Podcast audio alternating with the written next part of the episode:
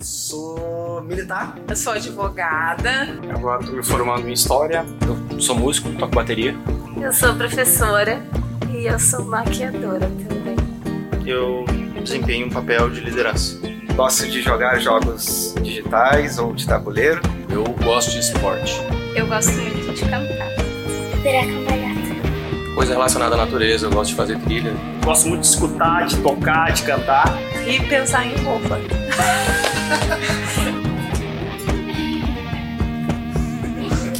Gosto de viagens, cara. Me amarro estrada. Tenho três tatuagens. Sou pai, sou avô. Sou um cara tranquilo. Ansiosa. Acho que sou meio inocente assim, cara, pra algumas coisas. Sim, eu gosto de ter as coisas sob controle. Sou demais.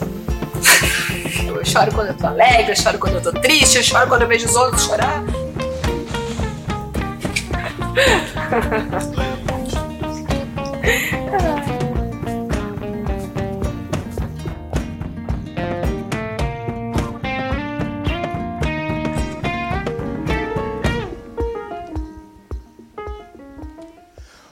dia, Vintage. Bom dia. Nós estamos felizes com Jesus, Deus é bom e o diabo não presta. Meu nome é Jackson, sou um dos pastores dessa igreja e nós estamos na casa de Deus.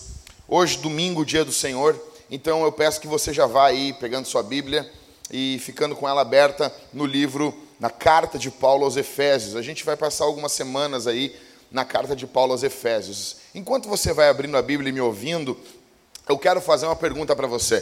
Quais são as duas pessoas mais importantes que já existiram nesse mundo? Vamos lá. Não é retórica, eu quero que você responda. Jesus, ó, alguém concorda com Mateus? Tá bom, já temos um. Qual é a segunda pessoa mais importante, Michael? Hã? Alguém vai se dar bem essa noite. Adão. Perfeitamente, muito bom. Vai ganhar uma estrelinha, Letieri. Bom, gente, as duas pessoas mais importantes. Oi? Com João.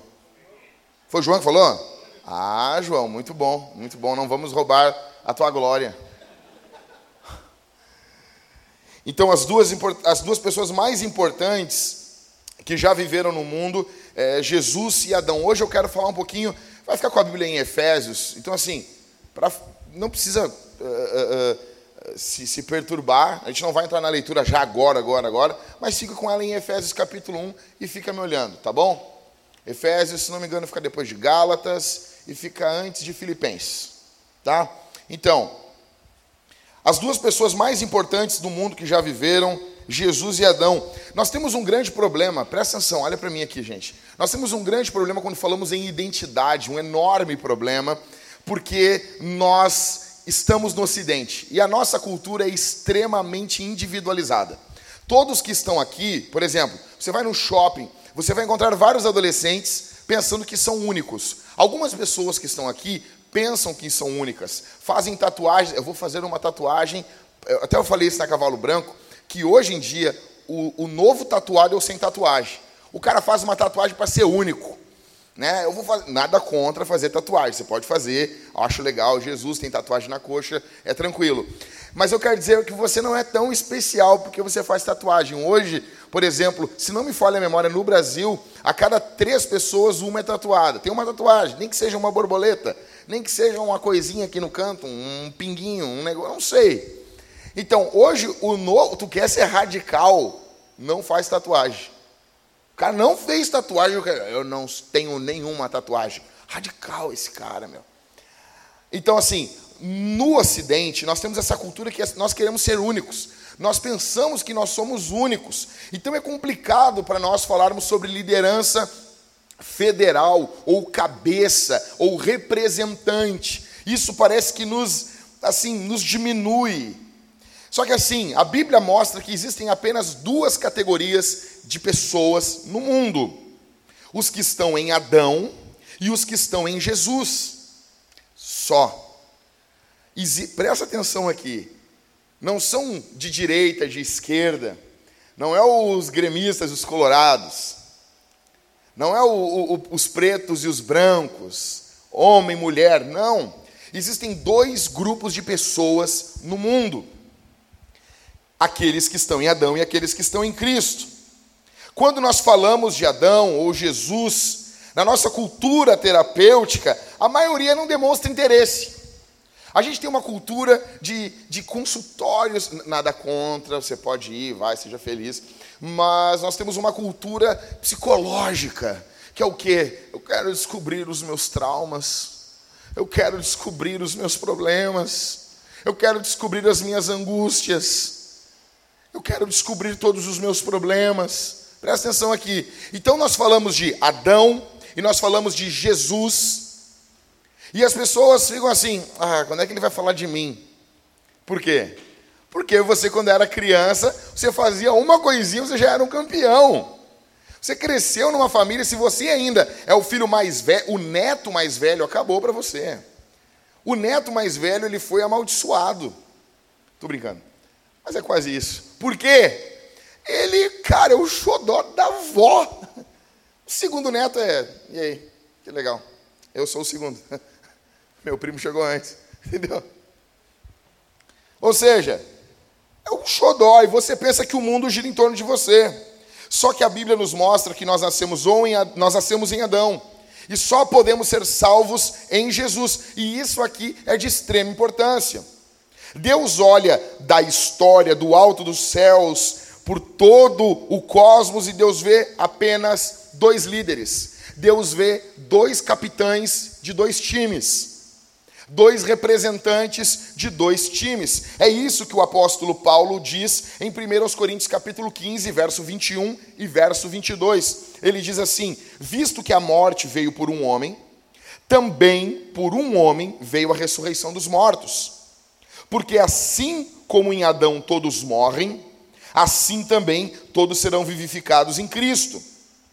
Esse é o tema ou um dos temas, ou o grande tema que aparece de Paulo em Efésios.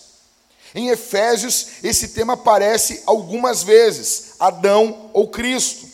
Todos nós nascemos em Adão, todos nós herdamos a natureza pecaminosa de Adão. Ele é o nosso representante, ele é aquele que nos representou. Você estava sendo representado naquele jardim. Todos nós nascemos em Adão, herdamos, por isso herdamos a natureza pecaminosa, por isso nós precisamos de um novo representante, nós precisamos de um Salvador, porque o nosso primeiro representante falhou, pecou. A Bíblia fala, escute isso aqui. Você já leu a sua Bíblia? Com certeza aqui, a maioria já leu a Bíblia toda. Você já se deparou com os termos em Cristo, nele. Estamos nele, no amado.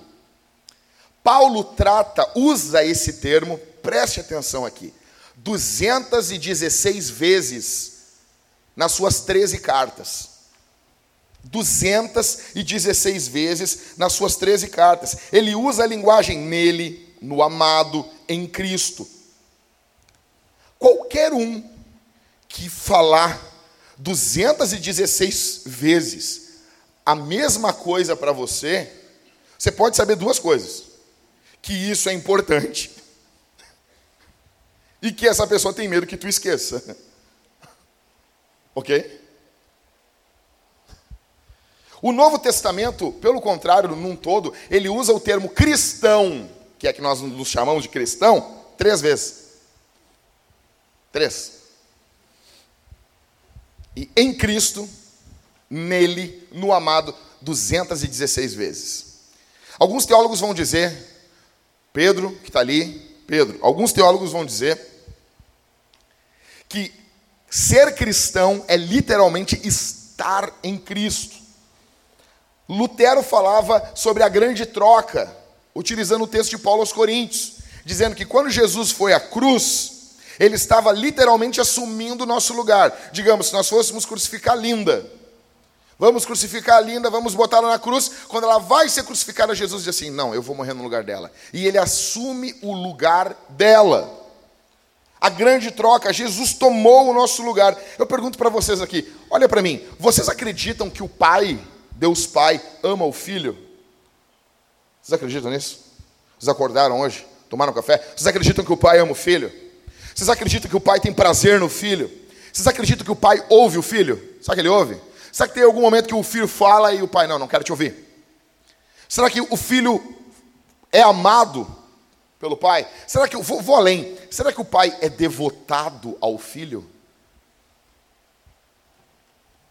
Vintage, eu tenho boas notícias para você. Se você está em Jesus, todo o amor do pai pelo filho é direcionado a você por causa de Jesus. Todo o carinho do pai pelo filho é estendido a você. Todo, toda a atenção que Deus Pai dá para o filho, que Hebreus diz que o filho intercede por nós, continuamente ele vive para interceder pelo seu povo, o Pai também ouve você. O Pai também está ouvindo você. Você não precisa se apresentar a Deus como a religião manda. Você tem alguém que representa você. Você tem alguém que está diante de Deus por você. E nós estamos em Cristo. Ok, o que significa estar em Cristo? Deixa eu dizer uma coisa para você. A nossa união com Cristo é um, é, uma, é um tema teológico. E quando eu li a teologia sistemática do Gruden, eu fiquei muito apavorado, porque eu nunca vi quase ninguém, não vi quase ninguém tratando esse tema. Estar em Cristo, nossa união com Cristo. Quantas vezes nós fizemos uma conferência para tratar da nossa união com Cristo? Então, quem tem a teologia sistemática do Gruden, do São Gruden, como diz o pastor Leão que está aqui, o livro azul, chega em casa e abre no capítulo 43, tá bom? Você tem que ter essa sistemática. É a Bíblia, o, o livro de Deus e o livro do São Gruden, o livrinho azul. Abre no capítulo 43. O Gruden vai dar uma pequena explicação para nós. Escute isso. Gruden diz que a nossa união com Cristo inclui estarmos em Cristo, Cristo estar em nós, sermos semelhantes com Cristo e estarmos com Cristo. Mas eu vou ficar só na primeira aqui. O que significa estar em Cristo? Segundo o N. Gruden, em primeiro, nós estamos. Isso aqui não são os pontos do sermão, é só a introdução, segura aí. Estamos em Cristo no plano eterno de Deus. Em primeiro lugar, estar em Cristo significa estar em Cristo no plano eterno de Deus. Paulo diz que nós fomos eleitos, escolhidos nele. Nele, em Jesus. Isso mostra que houve que não houve, perdão, que não houve nenhum momento de nossa existência em que não estivéssemos sendo relacionados a Jesus. Antes de existirmos de fato, quando existíamos apenas na mente de Deus, já estávamos em Jesus. Já estávamos sendo amados, sendo relacionados com Deus. Vou dar um exemplo aqui: o bebê na barriga. A minha esposa está grávida. Nós não estamos grávidos. Eu não estou grávido, não. Estou bem tranquilo. Não estou grávido. Nós estamos grávidos. Não, eu não estou. Nunca vou estar. Tá. Para com isso. A mulher se rala e o cara quer roubar, quer estar tá junto com ela até nisso. Uma coisa é tu ser um bom marido, tu tá ser um companheiro, fazer umas vontades. Todo dia minha esposa quer um negócio diferente. Lá vou eu. Uma coisa é isso, outra coisa é tu dizer que tu está grávido. Minha mulher não consegue dormir de noite, cara. Eu durmo. Eu ronco. Eu não estou grávida. Mas minha esposa está. Então, nós estamos aguardando a nossa filha Isabel. E ela começa a mexer, e ela dá pancada na barriga dela, e ela já quer ficar de um jeito deitado de um lado, a Thalita não consegue virar de lado, e na hora do culto ela começa a mexer. Eu, dou, eu grito na barriga da minha esposa para ela ir se acostumando com a minha voz, mas é um grito de amor. Eu leio a Bíblia todo dia para ela e eu grito, e eu vou falando, Isabel, e ela dá uns pulos às vezes, acho que ela se assusta. Eu boto luz da lanterna, fico perturbando ela. Que agora ela já vê, né? A partir do sétimo mês ela já vê luz. Então, só que os médicos não sabem se ela segue a luz ou se esconde. E eu fico botando a luz da lanterna na barriga da minha esposa, lendo a Bíblia para ela, lendo C.S. Lewis. O que, que é isso? A nossa filha já está ali, mas ela não nasceu ainda. Mas ela já é amada, ela já é cuidada, há uma expectativa. Eu quero ver o rosto dela, quero me relacionar com ela. Assim era você antes do nascimento. O Pai já amava você. Deus Pai já tinha essa. Eu vou usar aqui uma linguagem Mas não é bem isso, mas eu vou usar essa linguagem porque eu não tenho outra, tá bom? É como se Deus Pai tivesse uma ansiedade em ver você, em se relacionar com você. Não por causa de você, mas por causa de Jesus. Então, estamos em Cristo no plano eterno de Deus. Estamos em Cristo, presta atenção aqui, na sua vida na terra. Cara, leia os evangelhos: Mateus, Marcos, Lucas, João. Bom nome para quatro filhos. Leia Mateus, Marcos, Lucas, João. Leia, leia os milagres, leia os sermões de Jesus leia as curas, leia seus atos de amor e entenda: nós estamos nele. Tudo que Cristo está fazendo é como ele, como nosso representante, como se nós estivéssemos fazendo. Você está falando? Isso aqui não, você não tem noção, cara. Tu nunca curou, nem frieira. Tu é que nem eu, tem o ministério da, da morte, eu vou orar, a pessoa morre.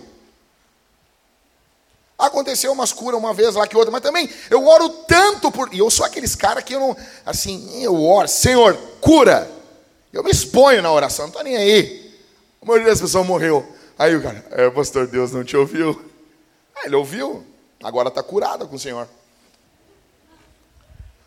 Mas se tu é um cara assim, que não tem o dom de cura como eu queria ter, tu olha os evangelhos e tu olha o que Paulo diz: nós estamos em Cristo. Imagina só, Deus é bom. O que Deus, o que Deus sendo bom vai fazer com alguém como Jesus? Jesus é Deus, mas eu estou falando com ele como homem ali.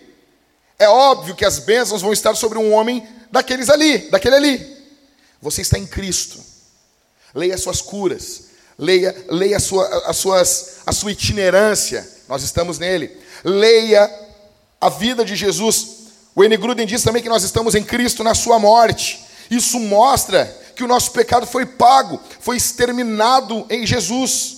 Olhe para a crucificação, olhe para o que Jesus está passando ali, olhe para os cravos sendo perfurados nas mãos de Jesus, olhe para os soldados zombando de Cristo. Paulo diz: Nós estamos nele. Tudo que você deveria pagar pelos seus pecados foi pago, porque você está em Jesus. Ou seja, Aí Paulo faz uma aplicação. Por isso nós podemos ser, estar mortos para o pecado, morrer para o pecado. O N. Gruden diz: Nós estamos em Cristo na sua ressurreição. Olhe para esse triunfo. A morte é vencida ao terceiro dia, às sete horas da manhã. Uma respiração se ouve naquele túmulo silencioso.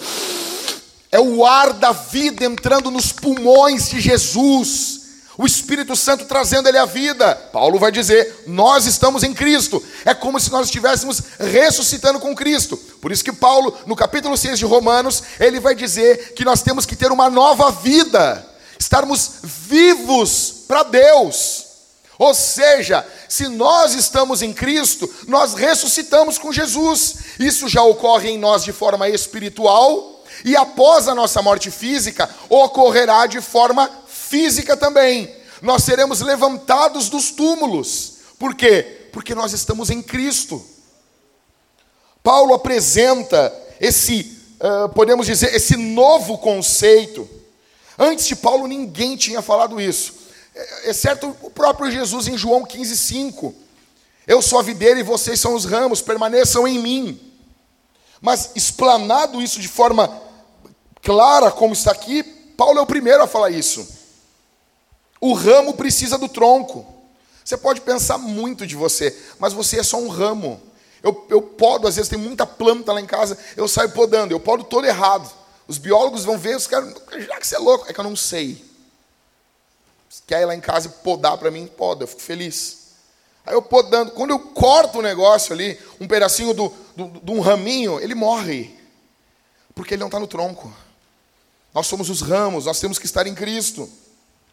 Jesus mostra a nossa identidade, e ele vai dizer assim em João 15,5: Eu sou a videira, vocês são os ramos, quem permanece em mim e eu nele, esse dá muito fruto.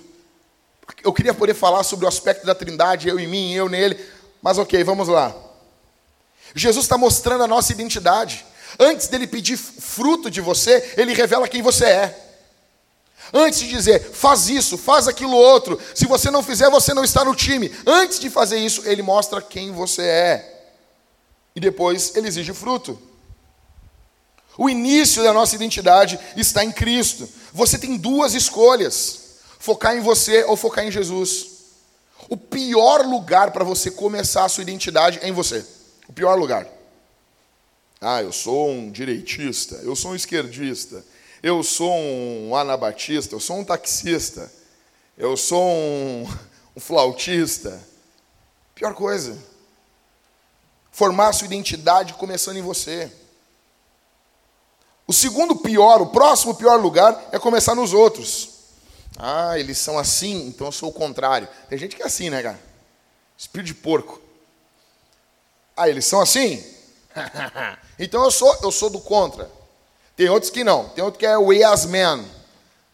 Ah, ele é assim, então eu sou assim também. Ah, é assim que o pessoal faz, então eu vou fazer igual. O melhor lugar para você começar a sua identidade é em Jesus. Ou seja, quem Jesus é.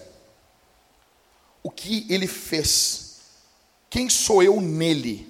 Gostos, preferências. Você pode ter seus gostos. Você pode ter suas preferências. Você pode gostar. Por exemplo, qual é a banda que tu mais gosta, Mateus? Megadeth. Só que essa banda não define o Mateus, ela explica o Mateus. Você vê o Mateus assim, ouvindo umas músicas, com a cara de louco, e tu diz, e está o vidro fechado do carro, e tu não entende o que está correndo ali dentro. Se é uma sessão kármica, se é uma sessão budista, Mateus está. Aí ele baixa o vidro e tu ouve. Ah, entendi. Ou seja, você entende, mas aquilo não define o Mateus. Gostos, preferências, traços de personalidade nos explicam, mas não nos definem. As pessoas, nós temos a tendência a nos querer nos explicar sobre eu sou pai, eu sou mãe, sou marido, sou esposa, sou avó. Isso é uma atividade. Corretamente falando, isso é atividade, não identidade. Ok. Então, o que, que significa estar em Cristo no livro de Efésios, na carta de Paulo aos Efésios? Cara, eu quero pedir uma coisa para vocês essa semana. Leia a carta de Paulo aos Efésios. São seis capítulos. São seis capítulos. E eu não vou fazer o que o pastor Leão fez quando nós congregávamos juntos. Ele foi começar uma série em Romanos, 16 capítulos, e ele disse: leia dez vezes. Numa sentada. E deu os caras olharam assim para ele. Lembra, pastor? Com as caras tristes assim.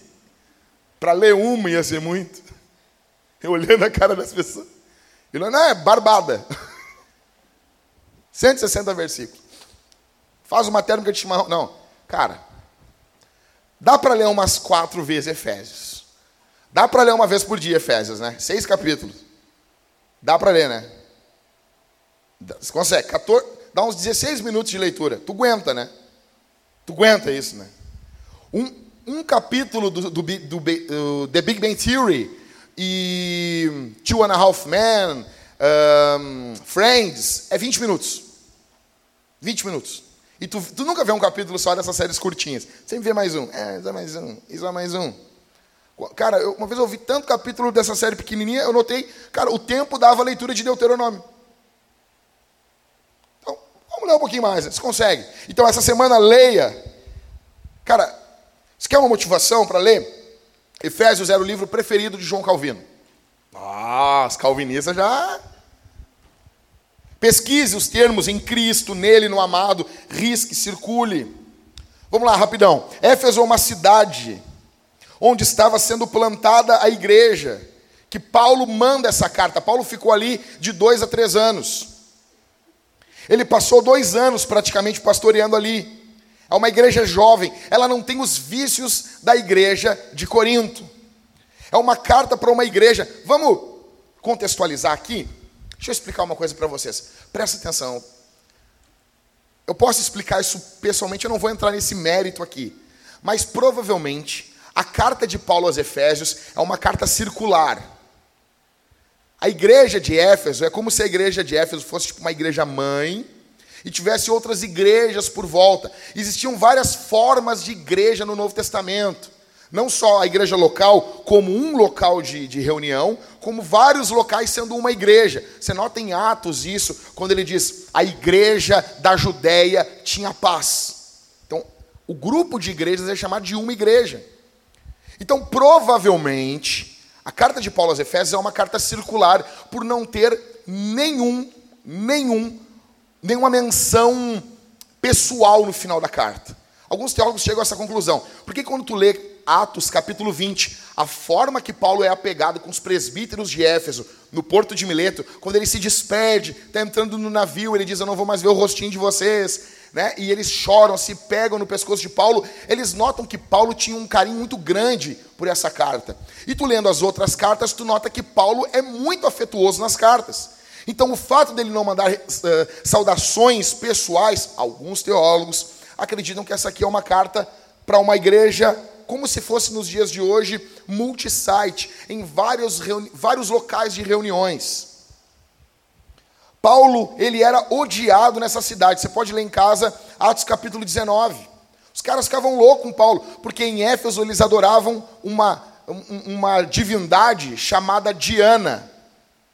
Eles gritavam, grande a Diana dos, dos Efésios. O ódio deles era por causa do ensino de Paulo. E qual é o foco do ensino de Paulo aqui? A nossa identidade em Cristo. Essa, ela é uma das cartas da prisão.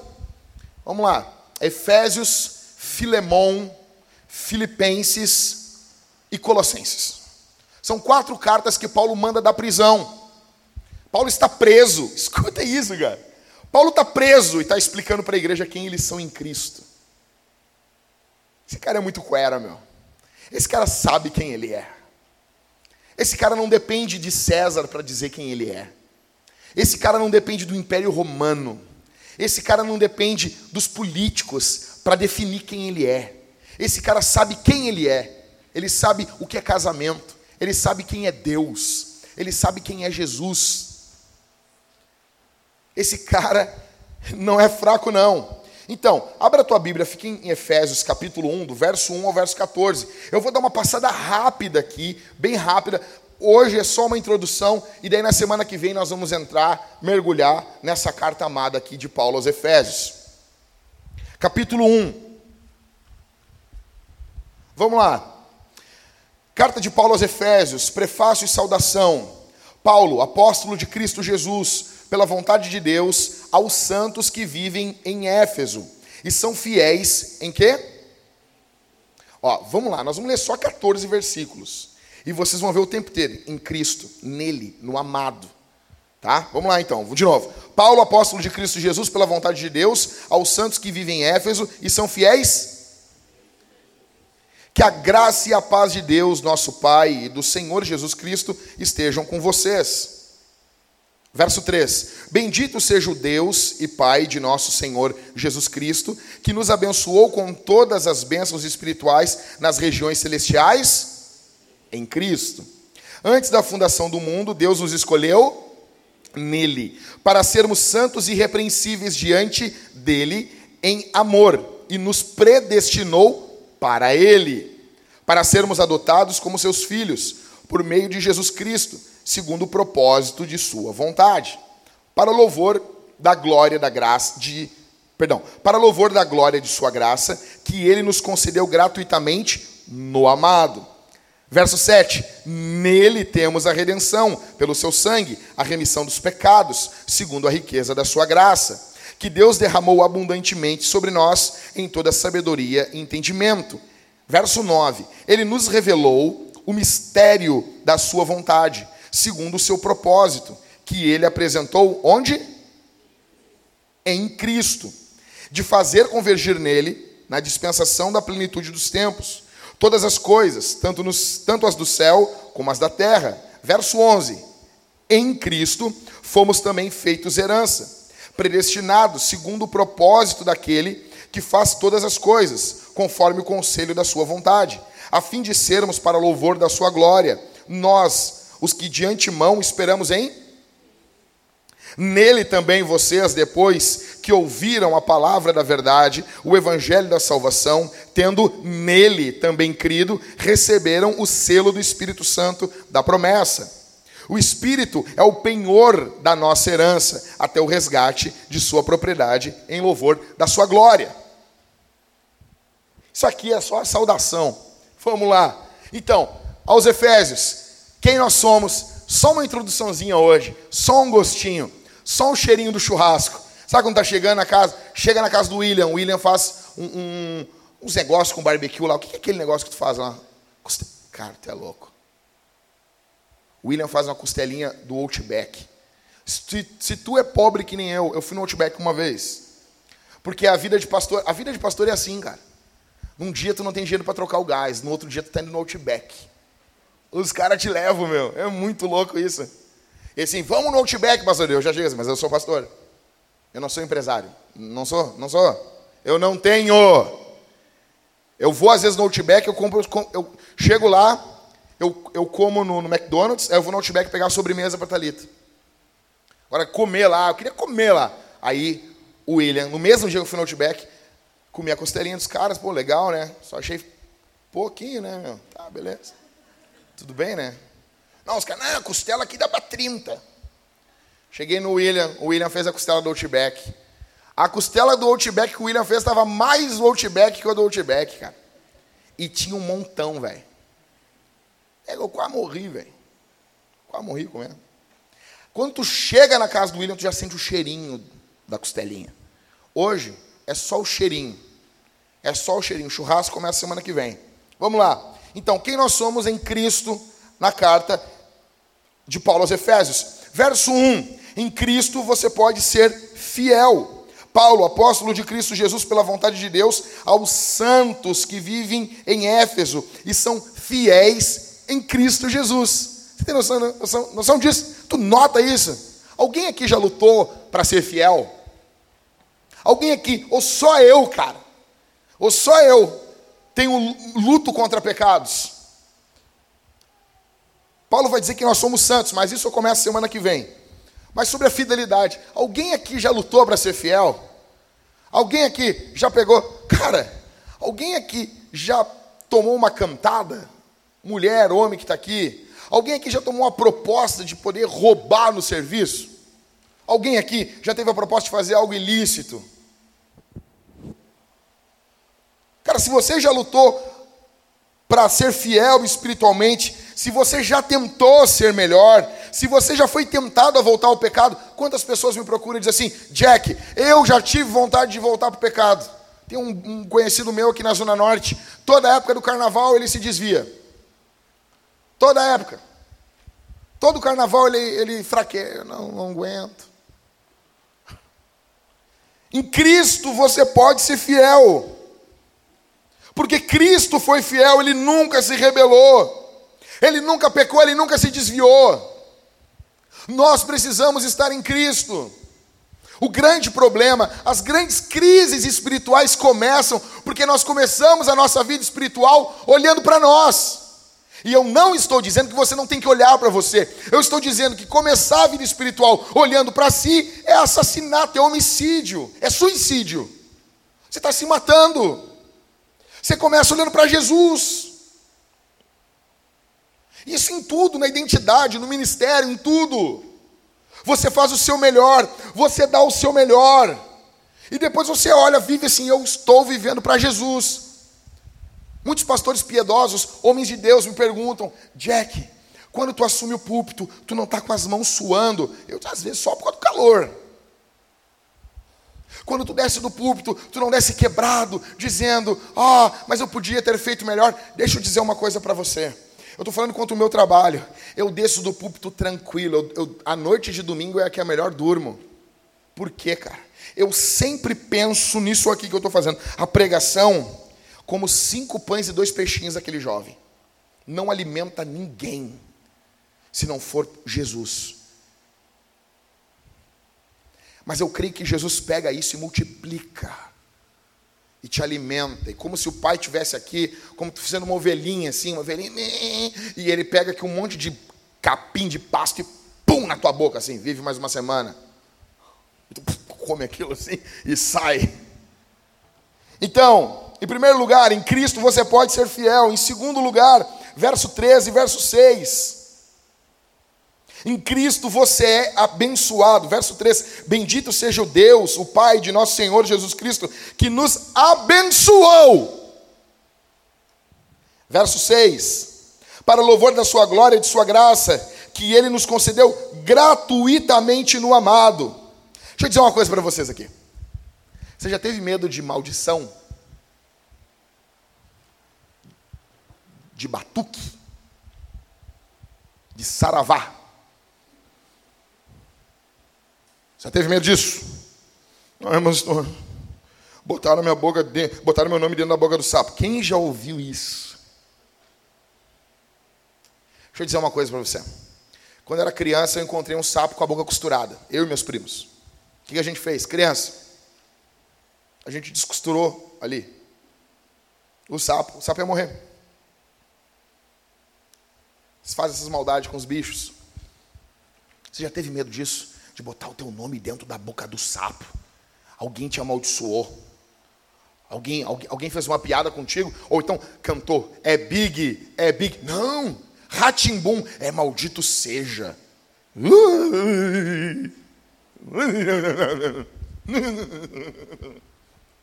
Já teve medo disso? A Bíblia diz em Provérbios que assim como a, a, a gaivota, o passarinho que voa, Assim é a maldição sem causa, ou seja, ela não pousa. Como pássaro em fuga, melhor dizendo. O passarinho que está fugindo, ele não pousa, entendeu? Está fugindo. Ele não vai pousar. O Provérbios vai dizer que assim é a maldição sem causa. Cara, deixa eu dizer uma coisa. Vamos lá, pensar no cara mais poderoso do Brasil. Hoje, Jair Bolsonaro. Do, dos Estados Unidos, Donald Trump. Se o Trump chegar aqui, laranjão, assim. Como é que é? A maldição em inglês é spell, né? Hã? É isso aí. Se ele te amaldiçoar, Jesus está acima. Deus nos abençoou. Tem noção disso? Você é abençoado. Isso aqui não é papo de neopentecostal. Isso aqui é Bíblia. Isso aqui é Bíblia. Isso aqui é Escritura. Para mim e para você. Você é abençoado. Você tem que parar. Prestar atenção. Trabalha duro, alguns aqui trabalham duro, duro e nada dá certo. Algumas pessoas más estão melhores financeiramente do que você. Você pensa assim, poxa, eu estou fazendo tudo certo. Eu estou sendo um bom menino, estou, estou cumprindo todas as metas de Deus. A questão é, você tem que olhar para a sua vida, todos que estão aqui, que estão em Cristo. Escute isso. Olha para a sua vida e saiba essa é a vida de um homem e de uma mulher abençoados por Deus. O problema não é Deus, o problema somos nós. Nós não identificamos as bênçãos de Deus. Você e eu, nós somos ingratos. Deus tem derramado bênçãos e mais bênçãos sobre você. E você fica igual uma criança que no Natal ganhou um Polystation. Ah, mas não é play. Você tem que ter gratidão, alegria, certeza de tudo que ocorre com você ocorre porque você é abençoado. O problema é que nós somos cegos para ver as bênçãos, olhe para tua esposa, olhe para os teus filhos, olhe para a igreja, olhe para o teu trabalho, com todas as dificuldades do mundo, Deus está ali abençoando você. Leia a Escritura. Veja, nós encerramos no começo do ano, agora nos primeiros dias, o livro de Gênesis, lendo em casa. Você vai ler a vida de José. José tinha tudo para dizer: a minha vida é uma droga. Mas você nota na vida de José um traço da bênção de Deus. Não quer dizer que ele não vai ser vendido, mas se vai ser vendido pelos irmãos, vai ser vendido para o melhor comércio do mundo para o Egito. A tribo dos ismaelitas leva ele. Então ele é comprado. Não quer dizer que ele não vai ser objetificado, mas se é para ser objetificado, então vamos fazer que alguém bom compre ele. Ele vai para a casa de Potifar. Ele é traído, ele mentem sobre ele. Mas já que é para ele cair num calabouço, que Deus dê graça ao carcereiro sobre a vida dele. Então, onde ele vai, não importa onde José está, se ele está no trono do Egito, ou se ele está no calabouço, com prisioneiros ao redor dele, onde ele vai, ele é abençoado. Não quer dizer que você não passará por dias escuros, mas vai ser diferente da vida do ímpio. Até para sofrer, o sofrimento do crente, ele possui. É como se fosse a mão do Pai segurando. Três, em Cristo você foi escolhido, você foi eleito. A Bíblia diz: Ele nos predestinou, verso 4, antes da fundação do mundo, Deus nos escolheu nele. Calvinismo wins. Ele nos elegeu. Dorme com essa. Não fui eu que escrevi, eu só estou repassando a mensagem. Não fui eu que escolhi as palavras. Eu gosto de ver quando as pessoas dizem: Eu não acredito em eleição. Tu não acredita na Bíblia. Não essa coisa de eleição. A Bíblia não fala em eleito. Fala ou não fala? Vintage, fala ou não fala? Se há eleitos, disse Spurgeon, é porque houve eleição. Ele nos elegeu, ele nos escolheu, porque Deus tem livre arbítrio. Como você escolhe alguém para casar? Como é que você escolhe alguém para trabalhar para você? Está montando uma empresa. Quero montar uma startup. Vai ter um escorrega.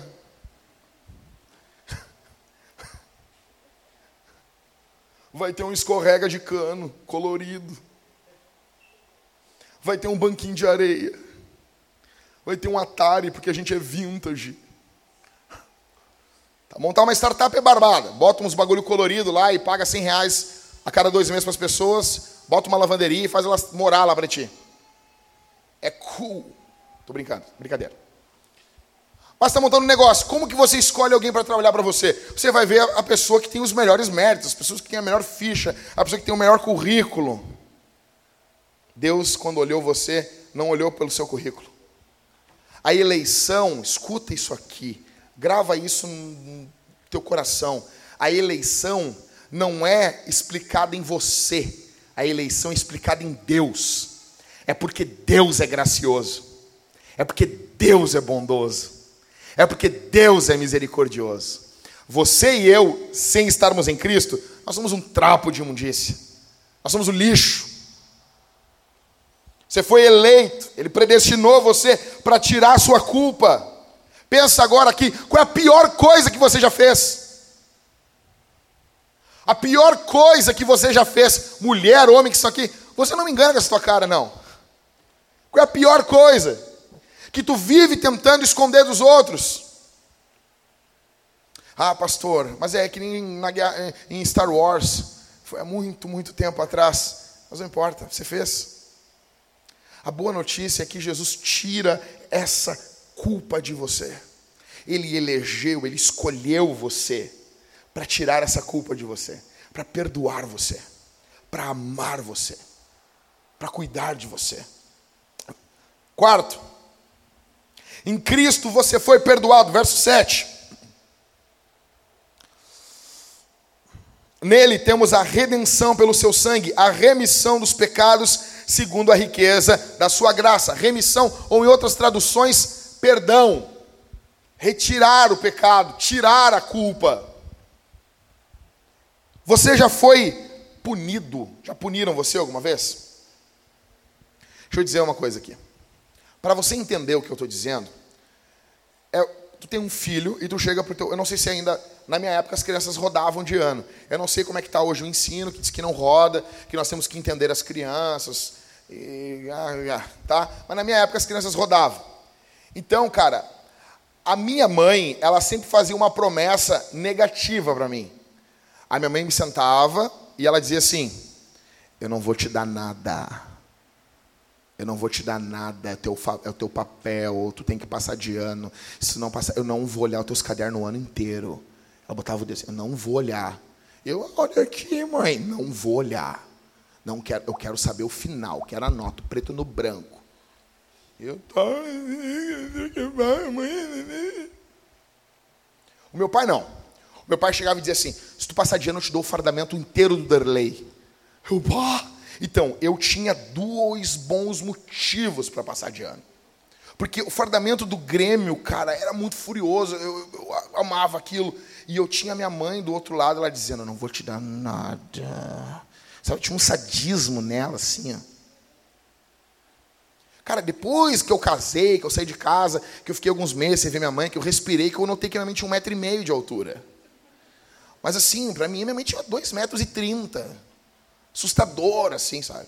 Até hoje, quando eu olho ela, como é que eu tive medo dela?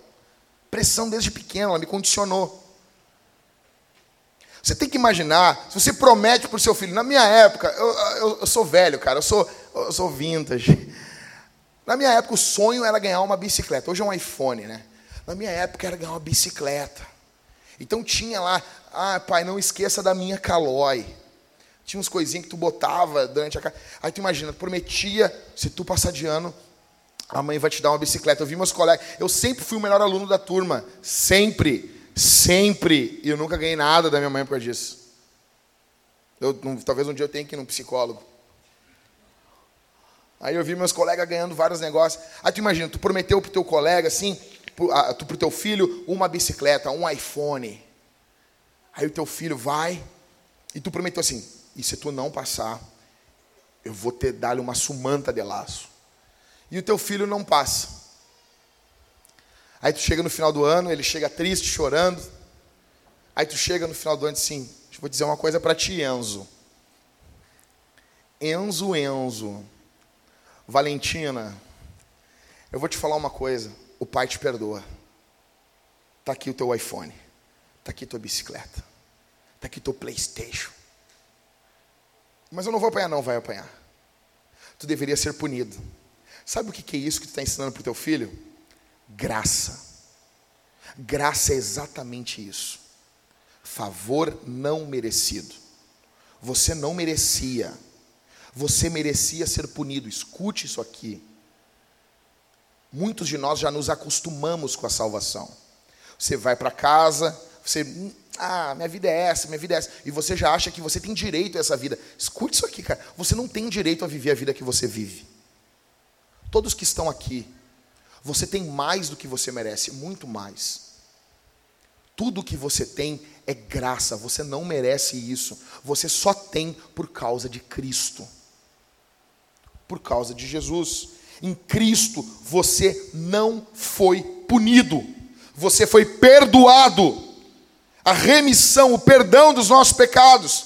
E muitos vivem vivem de uma forma como se Deus estivesse punindo eles. Ai, sabe o que está acontecendo, pastor? É porque lá em 1900, em Guaraná com rolha, eu empurrei meu irmão do escorrega. Gente, eu era criança. Eu derrubei. Se Deus não tivesse me perdoado em Cristo, eu tinha seis anos de idade. Eu estava no escorregador e eu comecei a balançar o escorregador. O escorregador caiu lotado de criança dentro. As crianças quebraram os braços, quebraram perna era sangueira, tinha duas tias na creche, elas não sabiam quem atender. Eu era para estar tá morto. E a dona Isabel, minha mãe, que me matava pau às vezes, eu disse: Deus, ela vai me matar. Eu não imaginava que aquilo estava solto, que ia cair. Eu não fiz de propósito, mas fiz. E ela chegou. Quando ela chegou, eu me tremia, eu quase me mijei nas calças. Quando ela chegou, ela disse assim: a mãe vai te perdoar. Eu acho que ela entendeu assim: se eu, se eu for punir o que ele merece, eu vou matar esse guri. Eu sei que aquele dia eu conheci Deus. O que é o livramento? Eu entendi o que um, um israelita sentiu depois das pragas do Egito. Passar pelo Mar Vermelho.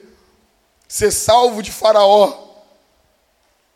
Você foi perdoado Deus sabe de todos os seus pecados, todos os pecados que você vai cometer. Deus conhece, você não engana Deus. Deus sabe de tudo que você vai fazer de errado.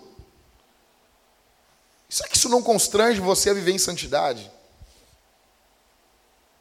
Satanás vai mentir para você que você tem um karma que você está pagando por algo que você fez, escute, você não tem como pagar os seus pecados.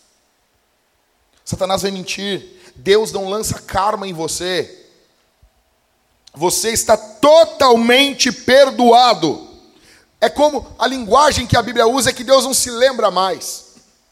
E aqui cabe um disclaimerzinho bem rapidinho. Um pastor estava pregando num culto e o Espírito Santo tocou em seu coração para que ele que apontasse o dedo para uma mulher e dissesse: Os teus pecados, mulher, o Senhor manda te dizer que eles estão perdoados. E ele apontou para aquela mulher e ele disse isso. Aquela mulher caiu com o rosto no, no chão, joelhos dobrados e chorou, chorou mais de 10 minutos. Chorou copiosamente. E ele ficou. Ele chegou no hotel depois do culto, ele dobrou o joelho, estava orando, e ele perguntou para Deus assim: Senhor, o que foi que aquela mulher cometeu de tão errado? Para ela estar tá tão alegre com, com o perdão. Aí Deus disse para ele: Eu não me lembro. Eu não lembro. Não é que Deus não tem diante dele os nossos erros, é que Deus escolhe não se relacionar conosco com base nos nossos pecados. Isso é graça. É como se Deus não lembrasse.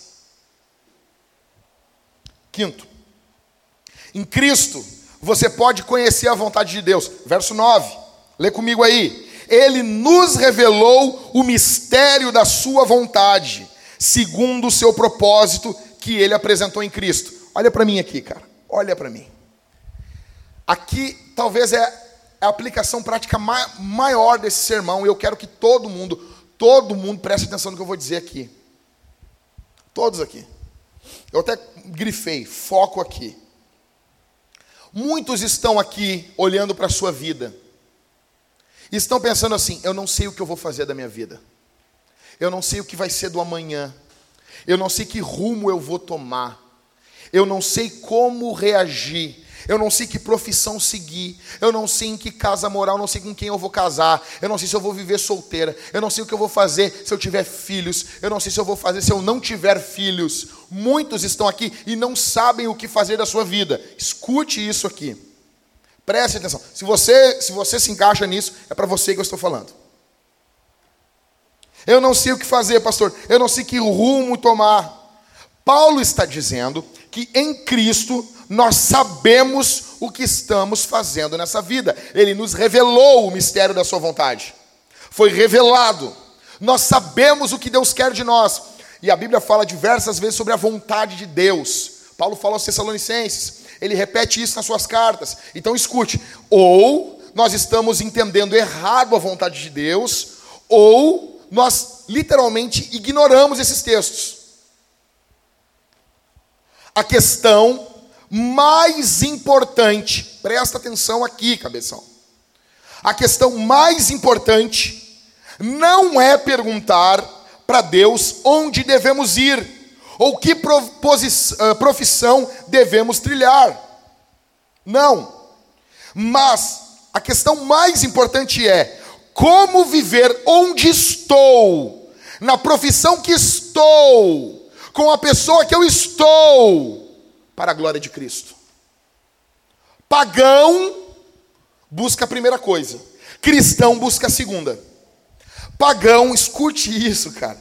A questão mais importante não é se você vai casar, não é se você vai ter filhos, não é se você vai ser rico ou pobre, mas a questão é como eu posso ser um adorador de Jesus sendo casado, sendo solteiro, com filho, sem filho, rico ou pobre.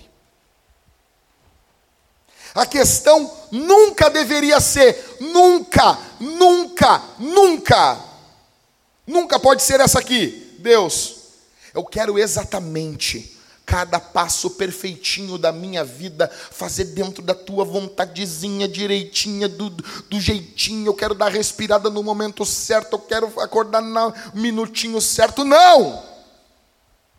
A questão não é pedir um plano estreito, detalhado para a nossa vida, não.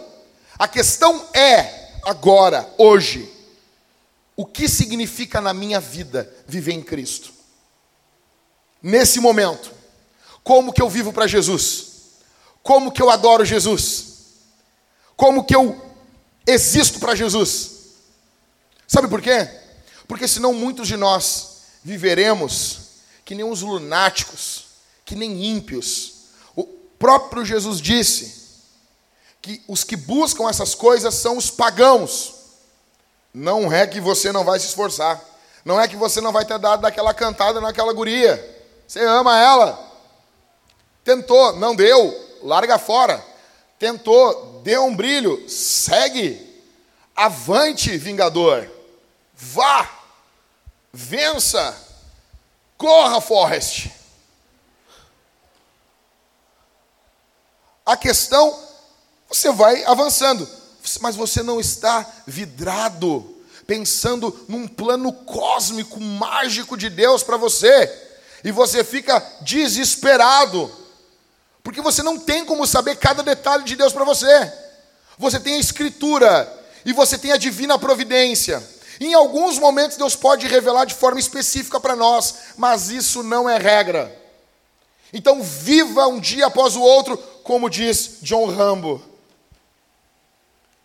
O que você não viu? Você não sabe. O Troutman pergunta para ele no final do Rambo 2: Rambo, John, como você vai viver? E ele diz: Um dia após o outro. Que isso, cara? Que isso? Alguém tem que me perguntar essa pergunta um dia, cara. Para eu poder falar esse negócio, cara. Como você vai viver agora, Pastor Jack? Um dia após o outro. É demais. São Rambo não é, não é mole. Ok? Seis. Estou terminando, gente. Segura aí. Em Cristo você é, verso 10, reconciliado. Verso 10 de fazer convergir nele, na dispensação da plenitude dos tempos, todas as coisas, tanto as do céu como as da terra. Quantos aqui sentem solidão? Quantos aqui? Quantos aqui já foram abandonados? Já se sentiu largado, deixado? O pecado nos separa de Deus e do próximo. Em Cristo você está reconciliado. Escute isso aqui. Jesus gritou na cruz: Deus meu, por que me desamparaste? Para que você pudesse orar hoje, Pai Nosso. Você nunca grita, Deus meu, por que me desamparaste? Porque o cabeça foi desamparado no teu lugar. Deus nunca desampara você e a mim, mas alguém teve que ser desamparado no teu e no meu lugar você está reconciliado com Deus, você está ligado com Deus. E quando estamos ligados com Deus, temos uma esperança de nos reconciliarmos com o próximo. Não quer dizer que você vai se reconciliar com todo mundo, mas há uma esperança. Deus pode fazer algo. Sete. Em Cristo você tem uma herança. Verso 11. Em Cristo fomos também feitos herança, ou em outras traduções, temos uma herança, predestinado segundo o propósito daquele que faz todas as coisas conforme o conselho da sua vontade, ou nas traduções antigas, o beneplácito da sua vontade. Essa época era melhor, que a gente quanto mais as traduções vão ficando modernas, menos os pastores têm trabalho. Isso é ruim para os pastores, entendeu? Mas é bom para o povo. Cansei, né, né pastor Leão? Pastor, o que é beneplácito? Então, em Cristo você tem uma herança. Você já se sentiu enganado? Você já foi roubado? Já mentiram para você? Em Cristo nós temos uma herança que ninguém nos rouba. Você pode perder tudo aqui nessa vida, escute isso, e no final do dia, você e eu perderemos muitas coisas, se não perdermos tudo. Você pode perder todo o dinheiro que você tem economizado. Cara, você pode estar juntando um monte de dinheiro. Aí o governo vai lá e imprime dinheiro, você ficou pobre. Falar, pum, ah, vamos pagar as contas do coisa, imprimiu dinheiro. O teu dinheiro já vale menos. Você pode estar juntando, não, mas o, o, o negócio mais seguro do mundo qual é? É ouro. E o segundo, imóveis. Agora tem criptomoedas. Cara, a questão é: nem um investimento é 100% seguro, a não ser o reino de Deus, a não ser a herança. O próprio Jesus disse: não, não é pecado querer juntar tesouro, é pecado querer juntar tesouro no lugar errado. Você tem que querer juntar tesouro no céu. Lá a traça não corrói, lá a ferrugem não estraga. 100% seguro. Essa herança é uma herança física, onde toda doença vai desaparecer. Alguns aqui desse lado da eternidade e outros no outro lado da eternidade. É uma herança espiritual, onde a sua reconciliação com Deus e os outros vai ser aperfeiçoada. É uma herança emocional, onde você pode ser cheio de alegria. É uma herança financeira, onde você não vai estar com fome, não vai ser pobre para sempre, e nem necessitado para sempre. A grande pergunta do Renato Aragão qual é? No céu tem pão? Ele faz essa pergunta e chora sempre. A resposta é: tem, Renato. Não tem só pão, tem água, tem vinho, tem banquete, tem alegria, tem vida eterna. Por quê? Escute isso aqui, cara. Eu já tô, eu tô, eu tô caminhando para o final do sermão. Eu tenho um pouquinho tempo com você durante a semana. Você tem muito mais tempo com os filmes, com outros pastores da internet, e, e eu tenho pouco tempo com você. Mas eu, preciso, eu sou teu pastor, eu quero que você me ouça, porque eu amo você. Me ouve aqui. Quem está falando aqui é alguém que ama você. Uma ilustração para entendermos bem. Havia uma família e tinha um rapazinho que estava crescendo. Era um pai, uma mãe e um, e um garoto. E o garoto foi crescendo. E começou naturalmente problemas de relacionamento entre o pai e o filho. Eles começaram a ter problema. E quanto mais o garoto crescia, mais eles tinham problemas. O garoto ficou pré-adolescente, ficou adolescente e cada vez menos ele obedecia o seu pai. E cada vez mais o seu pai ficava firme com o seu filho, duro com o seu filho. A sua mãe ficava no meio. Aconteceu que um dado momento, quando o rapaz passou dos 18 anos, ele pegou e teve uma briga muito feia com seu pai, quase bateu no seu pai. E ele disse: Eu vou embora e nunca mais volto nessa casa. Saiu, pegou suas roupas e foi embora. Passou anos, anos. E num dado momento, esse rapaz recebeu uma carta do seu pai que dizia assim: Eu não iria te mandar uma carta, eu não ia te chamar, porque na minha época, se você for embora, você tem que voltar por livre e espontânea vontade, mas a sua mãe está morrendo. Se você quer ver ela antes de morrer, venha para casa. A mulher estava morrendo literalmente de saudade. Baixou a imunidade do corpo, ela foi ficando doente, doente, isso se estabeleceu. O pai não chamava o garoto, a mulher literalmente estava definhando, num leito de morte. O garoto volta, chega, a casa está do mesmo jeito, um pouco destruída pelo tempo. A porta da casa está aberta a porta da entrada da casa dá de frente para a porta do quarto, e ele está olhando sua mãe. O pai está do outro lado da cama, ajoelhado, chorando na beira da cama, agarrado na, na sua esposa. O filho entra pé por pé, já se passaram muitos anos. Ele olha sua mãe já com os cabelos brancos em cima da cama.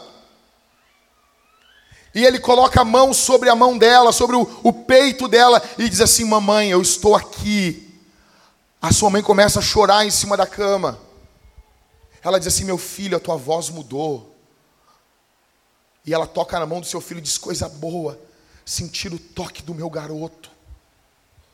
Ela bota a mão do seu filho sobre o seu peito. Ela coloca a sua mão em cima e diz: Meu filho, eu te amo com a outra mão ela tateia e pega a mão do seu esposo. E ela diz: Meu marido, eu te amo. Tu é o meu eterno namorado. Tu nunca me abandonou. E com aquela mão ela puxa com as forças que faltavam a mão do seu esposo e coloca sobre a mão do seu filho. E ela diz assim: O meu sonho é que vocês se reconciliem. E ali, naquela cama, a mulher morre. O garoto chorando, desesperado, dá a volta na cama, abraça o seu pai, pede perdão, o seu pai pede perdão para ele. O garoto diz: Eu nunca mais saio daqui. Me perdoa. O homem pede perdão e eles entendem: teve que a minha esposa, ou seja, a minha mãe, teve que morrer para que houvesse reconciliação. Foi exatamente isso o que Jesus fez na cruz. Foi exatamente isso que o teu Jesus e o meu fez na cruz. Você e eu estávamos distantes. Você e eu havíamos ido embora. Isaías 59, 2 diz: Porque os vossos pecados fazem divisão entre vocês e o Criador. Não havia nem assunto, nem papo. A Bíblia diz que nós éramos inimigos de Deus, mas Jesus Cristo na cruz do Calvário, com uma mão santa, mão divina, mão de Deus, segurou a mão do Pai, e com sua outra mão, mão de homem, homem que sabe o que é viver uma vida como a sua e como a minha, ele pegou a mão da humanidade, dos salvos, da igreja, e uniu no seu peito na cruz. Por isso que o apóstolo Paulo diz: o muro que nos dividia caiu. Nós estamos reconciliados. Isso muda tudo. Você tem uma herança só por causa disso. Oitavo, terminando. Em Cristo temos uma esperança. Verso 12. A fim de sermos para o louvor da Sua glória, nós os que de antemão esperamos em Cristo, ou aqueles que têm esperança em Cristo. A nossa esperança não está no governo, a nossa esperança não está no armamento civil, a nossa esperança não está num QI alto, a nossa esperança não está na beleza, não está no casamento, não está nos filhos, não está no sucesso, não está na família, não está na economia, não está na moralidade, a nossa esperança está em Jesus. Nono e último. Em Cristo, você tem o Espírito Santo. Verso 13. Nele, também vocês, depois que ouviram a palavra da verdade, o evangelho da salvação, tendo nele também crido, receberam o selo do Espírito Santo da promessa. Paulo fala isso mais de 30 vezes nessa carta. Isso é aqui apenas o começo, gente. Nele, nele, nele. A palavra é a verdade. Você conhece a sua identidade pelo Espírito Santo. Nós vivemos num mundo que não sabe o que é verdade. Um mundo que diz assim: não há verdade absoluta. Olha para mim, gente, deixa eu terminar esse sermão. Sei que você está ansioso. Você é uma geraçãozinha de tweets. Por favor. O Espírito Santo, as escritu... o Espírito Santo nos revela as Escrituras. O Espírito Santo revela a nossa identidade. O Espírito Santo aponta para Jesus. O Espírito Santo ilumina o nosso entendimento. O Espírito Santo desperta a nossa consciência. O Espírito Santo muda os nossos desejos. O Espírito Santo nos dá poder para viver para Jesus. Poder. Poder para viver para Jesus. Jesus nos selou com o Espírito. O Espírito Santo é uma pessoa. Você chega diante de Deus pela comunhão do Espírito. É Ele que pega a obra de Cristo e aplica em você. Todos os cultos encerramos o, a, o culto com 2 Coríntios 13, 13. E o amor de Deus, a graça do Senhor Jesus Cristo e a comunhão do Espírito Santo sejam com todos. Você faz assim com a mãozinha e você diz, Amém. A comunhão do Espírito. Se temos comunhão com Deus é por causa do Espírito Santo. E nós somos selados eu quero encerrar esse sermão aqui dizendo, pedindo uma coisa para você. Pedindo uma coisa para você. Olhe para Jesus. Olhe para Cristo. Leia a Escritura e veja Jesus. Olhe para Jesus. Olhe, olhe para Cristo. Olhe um pouquinho menos para você. Você tem que olhar, você tem que se analisar. Eu sei disso. Eu fiz o meu trabalho, eu fiz o meu dever de casa. Eu sei muito bem que você tem que se analisar, você tem que julgar a sua vida, você tem que examinar a si mesmo, eu sei disso. Mas primeiro, antes disso, olhe para Jesus, olhe para Cristo. Quando você estiver pedindo perdão pelos seus pecados, faça uma pergunta para o seu coração. Pergunte assim: será que o meu Salvador é maior do que isso? Será que o meu Salvador consegue vencer isso? Vamos lá. Em um minuto eu encerro esse sermão. Me responde: qual o teu problema? Incredulidade? Jesus vence a incredulidade. Qual é o teu problema? Rancor. Jesus vence o rancor. Qual é o teu problema? Pornografia. Jesus destrói a pornografia.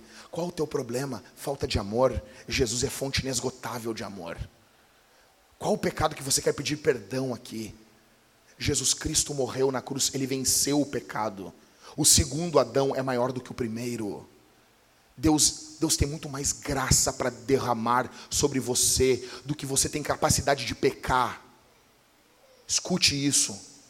E isso não faz nós vivermos uma vida louca, solta, não. Isso introjeta, isso, isso coloca santidade dentro do nosso peito. Você tem noção disso? Vá para casa, Vintage. Vá para casa e vive esse domingo para a glória de Deus. Faça uma, um almoço, uma janta, convide um irmão, convide um vizinho. Festeje hoje. É como se nós estivéssemos no Israel do Antigo Testamento e Neemias dissesse: Hoje é dia de alegria. Esdras dissesse: Hoje não é para vocês chorarem, hoje é para nós sorrirmos, porque nós estamos em Cristo. Você está em Cristo. Em Jesus, talvez você está dizendo assim, mas pastor, eu vejo problemas do tempo em mim. Com certeza. Jesus Cristo, nesse momento, não possui nenhuma doença. O que, que isso diz para nós? Que finalmente não teremos nenhuma doença. Alguns antes serão curados, outros depois. Mas a nossa eternidade, que vai ser uma realidade maior do que essa aqui, não teremos doença alguma. Lá não entra nada impuro. Eu quero orar por você, Vintage. Os irmãos que estão aqui, feche os olhos. Me deixa orar por você. Me deixa interceder por você. Feche os olhos, comece a orar. Todos que estão aqui, todos, feche os olhos. Pai nosso, o Senhor que nos chamou, o Senhor que nos elegeu em Cristo, o Senhor que nos amou antes que nós pudéssemos sequer te amar. Estende a tua mão sobre o teu povo que está aqui essa manhã. Que o diabo não tenha poder sobre os teus filhos. Que os teus filhos conheçam sua verdadeira identidade. Que os seus filhos saibam realmente quem são. Que seus filhos que estão aqui tenham noção de quem são em Cristo. Por favor, Senhor. Por favor. Derrama o teu amor, o teu carinho, a tua graça, o teu perdão sobre os irmãos que estão aqui. Revela o que eu falei aqui, Senhor. Eu sou um pregador extremamente limitado. Pega, pega, Senhor, por favor, isso e coloca dentro do coração dos teus filhos. Tu podes fazer isso, Senhor. Tu podes fazer isso. Tu fez o mundo com a tua palavra e com a tua palavra tu pode fazer o novo homem que está aqui, Senhor.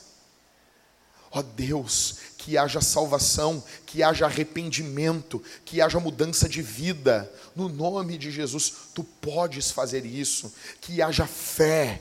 Ó oh Deus, doe fé aqui, Senhor, para aqueles que não têm, para aqueles que não conseguem confiar na tua palavra, para aqueles que desconfiam do Senhor. Doe fé, Senhor. No nome de Jesus, eu te peço. No nome de Jesus, eu te rogo Aqui estão os teus filhos. Aqui estão aqueles, Senhor, pelos quais o Senhor verteu o seu sangue. Aqui estão as tuas ovelhas. Aqui estão umas ovelhas mais fracas. Aqui tem, nós temos algumas ovelhas um pouco doentes, mas são tuas ovelhas. Ama teu povo, cuida do teu povo, pastoreia o teu povo, conduz o teu povo. Ó Deus, marca o teu povo com o poder do teu espírito derrama o teu espírito como sinal do teu amor. Assim como o Senhor, ao amar o Filho, derramou o Espírito. Se o Senhor nos ama, Senhor, derrama sobre nós o teu Espírito, não nos deixa secos, não nos deixa mortos.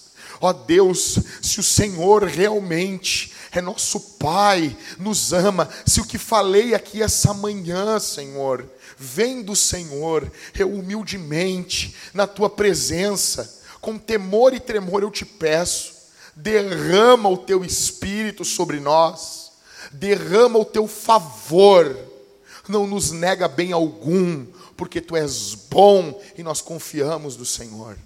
Fica conosco, nós te pedimos, te agradecemos, no nome de Jesus. Amém.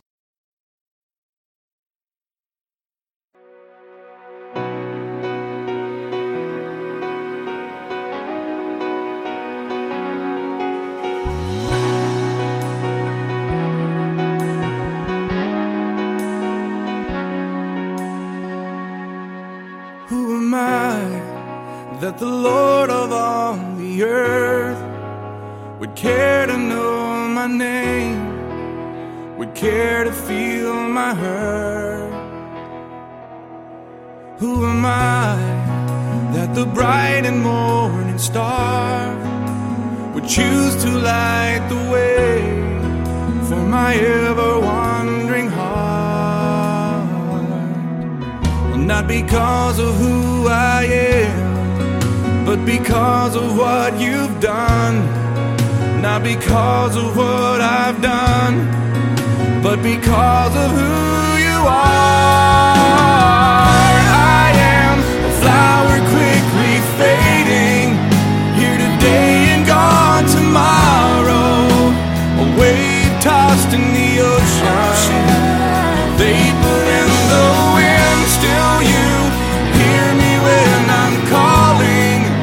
Lord, you catch me when I'm falling,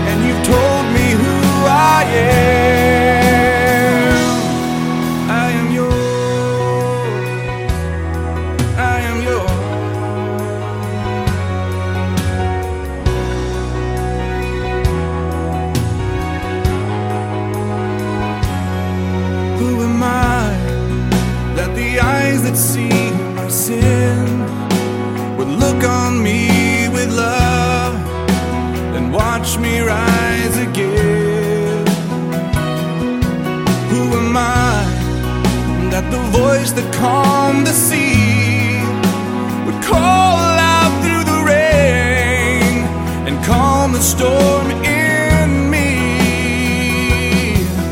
Not because of who I am, but because of what you've done. Not because of what I've done, but because of who you are.